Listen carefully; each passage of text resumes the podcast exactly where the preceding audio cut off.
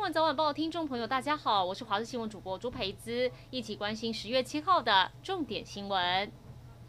今天清晨五点三十四分，国内第六批 BNT 疫苗到货，由华航班机载运，从德国法兰克福机场起飞，顺利抵达桃园机场。天色才刚亮，这架班机也顺利降落，慢慢滑行进入停机坪。清消人员先以消毒药水喷洒货舱，再关上舱门，静置十分钟，才有地勤人员把疫苗卸下。为了加速作业，这一次同样是由海关官员在机坪完成整个通关程序，随后运送到冷储物流中心进行。后续的检验封签作业。不过，红海创办人郭台铭在脸书预告，今明两天都会有 BNT 疫苗到货，加起来数量介于一百六十万到一百八十万剂，渴望让更多人有机会打到。随着疫情趋缓，政府公告从五号起有条件开放电子游戏场等五类营业场所，但彰化警方在稽查时还是发现有业者没有落实十连制，甚至还在自助 KTV 里面查获有三个顾客自带酒精性饮料在包厢里面喝酒，依传染病防治法，客人最重将被开罚三十万元。中国这个月短短五天派出高达一百五十架次军机骚扰台湾周边空域。国防部长邱国正认为，现在是他从军四十多年来情势最严峻的时候，还比喻当前区域情势是两个左邻右舍在吵架，台湾在中间，砖块飞镖满头飞。因此，有退役将领出面呼吁，国军应该检讨兵役制度，适度增加役期。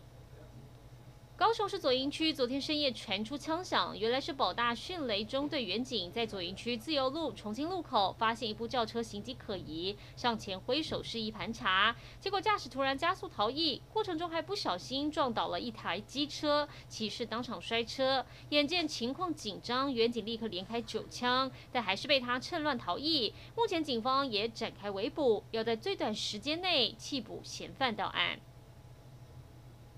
乐天桃园昨天晚上交手中信兄弟，双方打得难分难舍，创下史上第十场跨日大战纪录，足足是打了五个多小时的比赛。比赛结束时，已经来到了跨日到今天凌晨，最终两场打了十二局，以十比十握手言和，总共打了五个小时三十九分，创下了不下雨不中断比赛最长的比赛时间。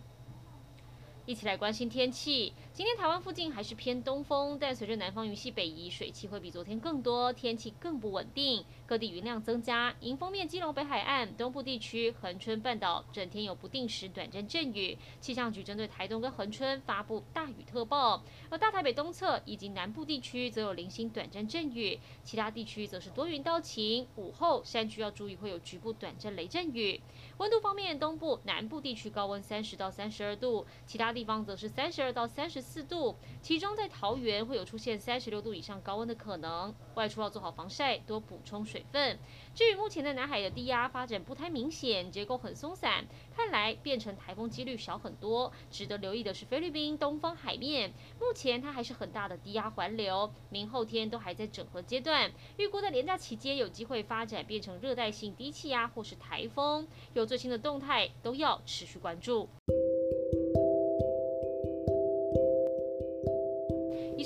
新闻内容，感谢您的收听，我们再会。